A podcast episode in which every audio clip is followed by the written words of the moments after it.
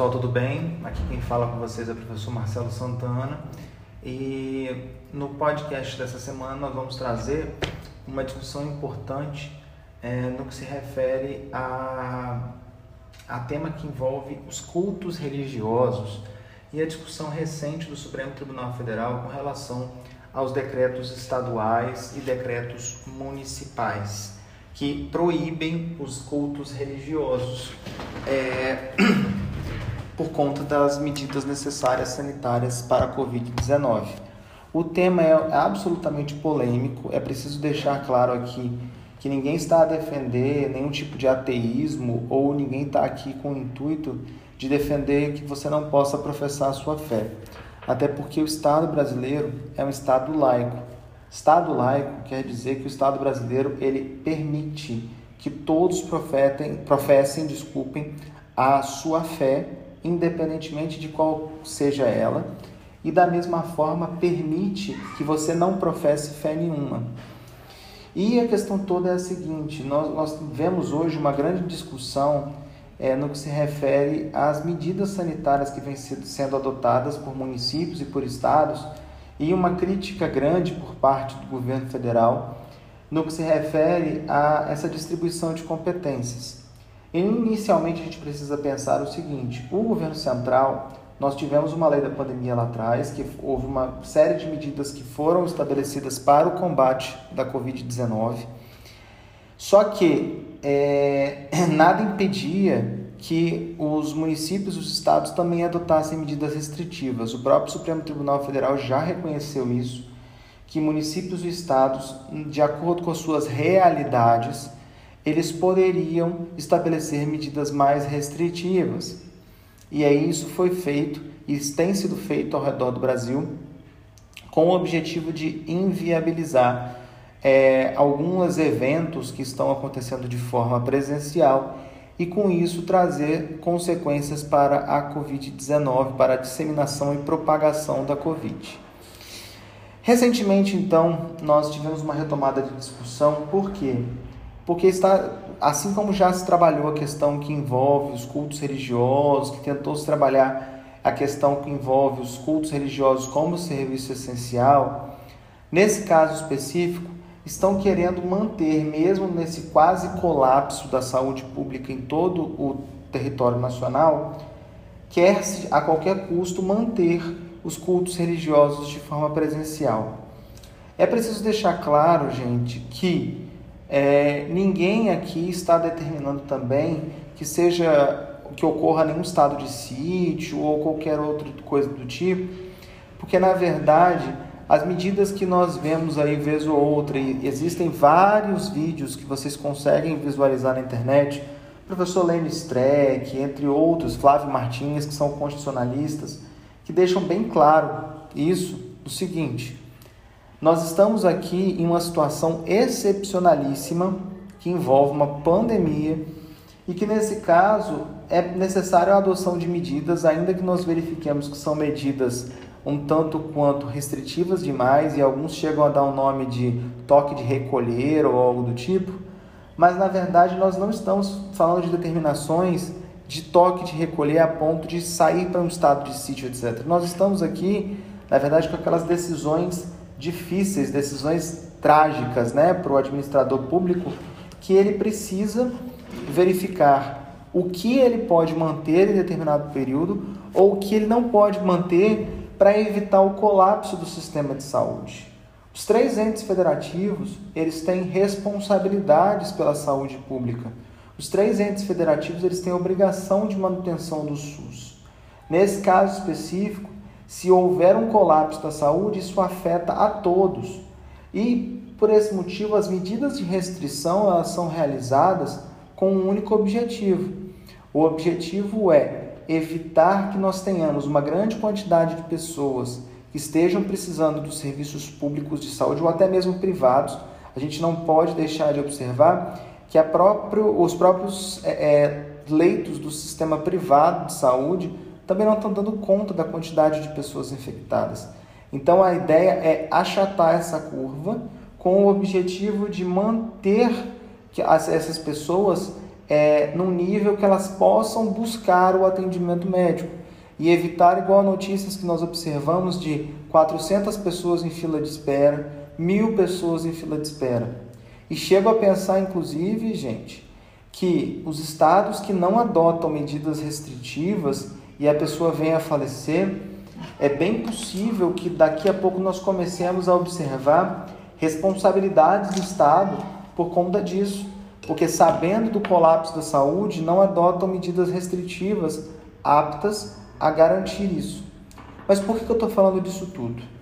Porque nós tivemos a, dois questionamentos, um questionamento distribuído para o ministro Nunes Marques, do STF, teve como requerente a Associação Nacional de Juristas Evangélicos, Anajures, Anajure, desculpa, foi a ADPF 701, no qual se questiona, basicamente eu vou ler o trecho para vocês, trata-se de, de arguição por descumprimento de preceito fundamental, promovida pela Associação Nacional de Juristas Evangélicos, contra o artigo 6 do Decreto 31 de 20 de 3 de 2020 do município de João Molevade, por entender que no contexto da implementação de medidas de enfrentamento à Covid foi ferido o direito à liberdade religiosa e o princípio da laicidade ao determinar a suspensão irrestrita das atividades religiosas na cidade, bem como em face dos demais decretos estaduais e municipais, os quais terão impostos violações equivalentes em todo o país. Vejam, o objeto inicial era a questão do, do município de João Molevade, mas ele também, eles também colocam demais decretos estaduais e municipais. E fazem toda a argumentação, gente, no sentido de dizer o quê? No sentido de dizer que está havendo um cerceamento por parte do Estado de garantir a liberdade religiosa. É, o ministro Nunes Marques, na decisão que ele profere, decisão de relatoria dele, né, nessa DPF, ele chega ao final dela e decide da seguinte forma: que os estados, Distrito Federal e municípios se abstenham de editar ou de exigir cumprimento de decretos ou atos administrativos locais que proíbam completamente a realização de celebrações religiosas presenciais por motivos ligados à prevenção da Covid-19. Vejam, gente, aí ele estabelece aqui limitação de presença de no máximo 25% de capacidade, utilização de máscara, disponibilização de álcool em gel. Vejam, o STF, nesse caso, determinando como se a administração pública fosse, como se o administrador fosse, a necessidade de utilização de medidas sanitárias de restrição, limitações nos cultos religiosos, mas na verdade não proibindo completamente as celebrações religiosas. Isso é temerário diante do atual cenário que nós temos 3 mil e poucas a 4 mil pessoas morrendo por dia você permitir que os cultos religiosos permaneçam da forma como estavam ocorrendo. E isso ocorreu principalmente no período da Páscoa, em que as pessoas procuravam, tem uma certa ligação com o divino, com o religioso, resolvem procurar a, a, a, na Páscoa as igrejas, etc. Então, nesse caso, houve uma liberação inicial por parte do ministro Nunes Marques.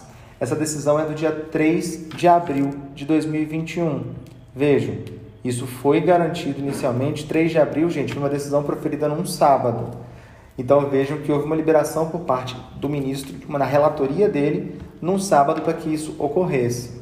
Só que, ato contínuo, nós tivemos uma discussão também no Supremo Tribunal Federal, essa no caso da arguição por descumprimento de preceito fundamental 811, ajuizada pelo Partido Social Democrático, é, contra o decreto 65563 de 2021. É, esse processo ele foi distribuído para a relatoria do ministro Gilmar Mendes. Nesse caso, questiona o decreto do Estado de São Paulo, que vedou integralmente a realização de cultos, missas e outras atividades religiosas. E nesse caso, gente, é, o questionamento é o mesmo que já havia sido feito no voto do ministro Nunes Marques, sendo que, nesse caso específico, questionando um decreto específico do governo de São Paulo. Vejam o seguinte, é, houve, só para a título de curiosidade, houve um questionamento quanto à competência, se a competência seria é, do ministro Nunes Marques ou se a competência seria do ministro Gilmar Mendes, levou-se em consideração aqui que estamos falando de decretos diferentes, de discussões diferentes, e por conta disso não haveria que se falar em competência é, em reunião, na identidade parcial de objetos. Inclusive, isso foi enfrentado pelo, pelo ministro Gilmar Mendes no seu voto. É, e a discussão toda foi que, na verdade, não há essa não há direito hoje que ele seja um direito amplo a ponto de ser vedada qualquer tipo, qualquer tipo de limitação. Aí, só alguns trechos para vocês observarem. A liberdade de crença e de culto, usualmente caracterizada apenas pela fórmula genérica liberdade religiosa, constitui uma das primeiras garantias individuais albergadas pelas declarações do século XVIII, que alcançaram a condição de direito humano e fundamental. E ele vai todo desenvolvendo, explicando o que é liberdade religiosa, explicando que há necessidade é, de garantia né, da, dessa liberdade, que não alberga apenas a, a crença cristã, né, o cristianismo, você pode inclusive não professar nenhuma religião, certo? E nesse caso específico vai desenvolvendo dizendo que ele julgava improcedente, é, julgava improcedente a questão, dizendo o seguinte, vejam, eu vou ler o trecho final aqui que ele diz o seguinte, ó, diante da eloquência dos fatos, da gravidade da situação, migra para o domínio do surreal a narrativa de que a interdição temporária de eventos coletivos em templos religiosos teria algum motivo anticristão. É a gravidade dos fatos que também nos permite ver o quão necessário é desconfiarmos de uma espécie de bom mocismo constitucional, muito presente em intervenções judiciais aparentemente intencionadas em fazer o bem. Vale aqui um alerta de Frederick Schauer: a Constituição não, não existe apenas para proteger de ilícitos cometidos pelos maus agentes públicos. Serve também a Constituição para impedir que bons agentes públicos façam coisas que até são boas e desejáveis no curto prazo, mas que depõem contra o interesse público no longo prazo. Então vejam que a discussão toda é: em nenhum momento o STF vedou a prática de liberdade religiosa. A liberdade religiosa, inclusive, ela pode ser professada na sua própria residência, o que foi vedado nesse momento é e mantido os decretos estaduais e municipais, no caso aqui o decreto estadual e o, o próprio ministro Nunes Marques, na ADPF que ele julgou, diz que vai adequar o seu voto, é no seguinte sentido: não queremos aglomeração, assim como estão vedadas outras atividades, também está vedada a atividade presencial do culto religioso, que a gente pode utilizar de outros meios, inclusive os cultos religiosos são televisionados pela internet, você cons consegue acompanhar, não precisaria de vir um culto presencial, justamente porque a gente tem um objetivo maior aqui, que é garantir a integridade física, garantir a saúde, garantir a vida das pessoas.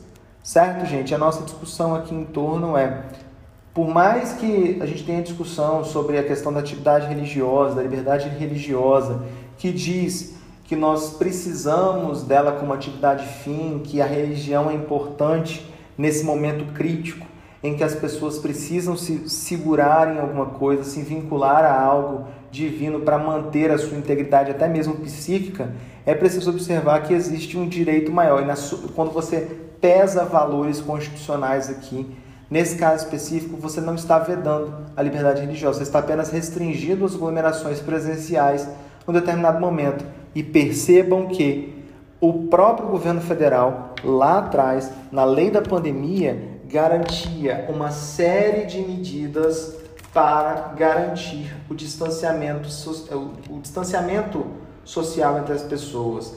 Então não se observa motivo razoável para que agora, nesse momento, a gente venha questionar. Vejam, olha o que, que a lei lá de fevereiro de 2020 dizia. Para enfrentamento da emergência de saúde pública de importância internacional, poderão adotar isolamento, quarentena, determinação compulsória de exames médicos, testes laboratoriais, vacinação profilática, tratamentos médicos específicos, uso de máscara, estudo de investigação epidemiológica, exumação, restrição excepcional e temporária por rodovias, portos e aeroportos, Gente, nós temos uma série de coisas, inclusive de locomoção interestadual e municipal. Qual o motivo de a gente não poder restringir uh, os cultos presenciais? Então, assim, é incoerente dizer que você atenta contra a Constituição quando você proíbe isso, porque na verdade você está garantindo tudo que a Constituição determina, inclusive a garantia do direito à vida, está no artigo 5 lá no artigo 196 e seguintes, quando a gente falar de direito à saúde, a gente precisa de garantir, gente, os três entes federativos. Volto a dizer, é bem possível que quando essas pessoas começarem a morrer por ausência de leito, que daqui a pouquinho o Estado comece a ser responsabilizado por isso, porque ele sabia e não adotou medidas capazes de fazer isso. Então, o STF entendo que andou bem nesse sentido. Ok, gente? Um abraço a todos, espero que estejam bem, estejam seguros e nos próximos episódios a gente continua a trabalhar. Lembrando aos senhores que a, a arguição por descumprimento de preceito fundamental do ministro Nunes Marques é a 701, vocês conseguem acesso a ela pela internet, a íntegra do voto do ministro, e a arguição que foi julgada pelo ministro Gilmar Mendes no, no, como relator é a DPF 881. Certo, gente? Um abraço e é isso.